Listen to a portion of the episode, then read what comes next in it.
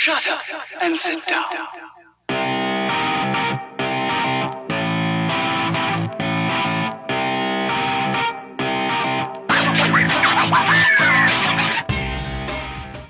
Du hörst den Kondensator, eine Sendung über Neues aus der Podcast-Welt. Heute sprechen wir über Pocketcasts.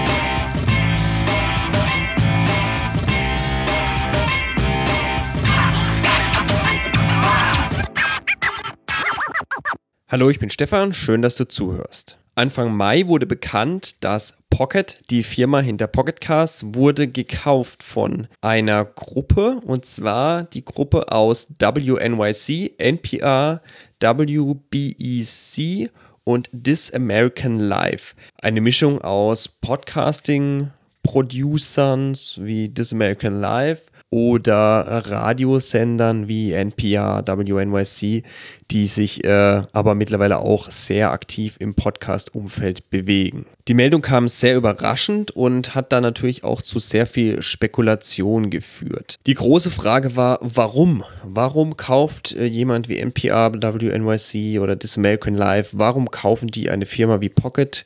die einen eigenen Podcast-Client haben. Warum hat jemand Interesse, so einen Client zu kaufen? Ähm, die verbreitesten Ideen waren, naja, es geht jetzt darum, an User-Daten ranzukommen, ähm, um da mehr Tracking einzubauen, äh, um dann mehr Werbung zu schalten. Oder eine andere Idee war, es geht darum, die eigenen Produktionen über diese App mehr zu pushen und mehr für mehr Verbreitung zu sorgen. Ähm, mittlerweile hat ähm, Pocket aber ein Statement dazu, zu diesen ganzen Vorwürfen oder Fragen äh, herausgegeben. Und da möchte ich mal kurz drauf eingehen, weil ich das ganz interessant finde. Der erste Punkt war, wurde Pocket nur gekauft, um eben an die Nutzerdaten zu kommen. Sie schreiben eindeutig nein, das ist nicht so. Ähm, Pocket ist eine private und unabhängige Firma, die ähm, deren Privatsphäre-Einstellung, Datenschutz äh, sich nicht verändern wird und es wird auch werden keine persönlichen Daten mit NPR, äh, NBC, also dieser Gruppe geteilt und äh, Pocket wurde auch nicht aus diesem Grund gekauft. Die zweite Sorge war, dass äh, Pocket Cast jetzt benutzt wird, um diese Shows äh, oder Shows von diesen Publishern ähm, vermehrt zu verbreiten. Dazu sagen sie, nein, das ist nicht geplant. Sie werden natürlich weiter gute Shows featuren. Das haben sie aber vorher auch schon gemacht. Also es ist nicht ausgeschlossen, dass eben ähm, manche Shows gefeatured werden, aber sie wollen weiter Content von allen ähm, Publishern dort featuren und bewerben.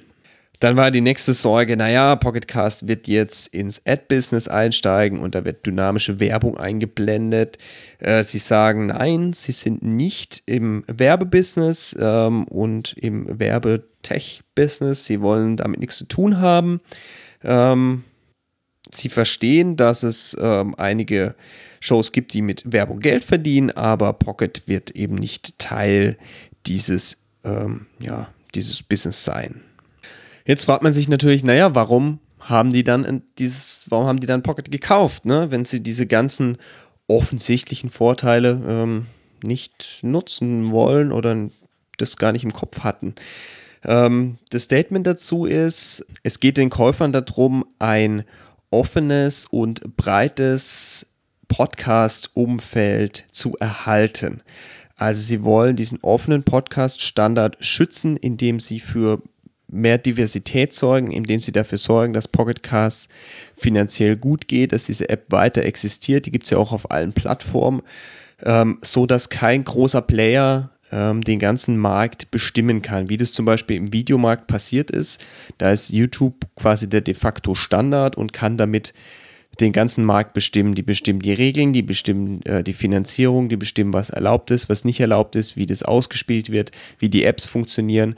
Ähm, und da gibt es ja auch in letzter Zeit viele, viele Debatten und äh, wütende YouTuber, die sich darüber ärgern, dass äh, Änderungen passieren und die nicht mal ordentlich kommuniziert werden und plötzlich stehen sie vorm Nichts, ähm, weil YouTube beschlossen hat, sie rechnen jetzt anders ab oder ihre Richtlinie ändert sich und Dinge werden demonetarisiert. Und das wollen eben NPR, ähm, WNYC, This American Life und WEBZ ähm, verhindern, indem sie eben hier Geld investieren, um die freie Plattform zu erhalten. Sollte das tatsächlich stimmen, halte ich das für eine sehr gute Sache. Ich finde es toll, dass da viele ja, an der, an der Front der offenen Podcast-Plattform kämpfen. Je mehr es diese Clients noch gibt und je mehr sich die finanzieren können, umso weniger Chancen haben große Podcast-Plattformen wie Spotify, die jetzt aufkommen, oder ähm, Audible, eine Chance, da ähm, ja, den dicken Fuß in den Markt zu setzen. Demnächst kommt ja auch noch Google, die wollen ja auch einen gro ähm, große, großen Schritt Richtung Podcasting gehen. Ähm, deshalb ist es ganz gut, wenn es da Alternativen gibt. Wenn ihr euch da ein eigenes Bild davon machen wollt, dann könnt ihr euch gerne nochmal die zwei Blogposts durchlesen. Also den einen Blogpost zur Veröffentlichung ähm, des Kaufs. Ähm, da gibt es auch nochmal ein paar mehr Details und auch den Blogpost zu den Fragen, die ich jetzt äh, paraphrasiert äh, eben mitgegeben habe. Das könnt ihr euch alles nochmal durchlesen. Ich verlinke euch das in den Show Notes.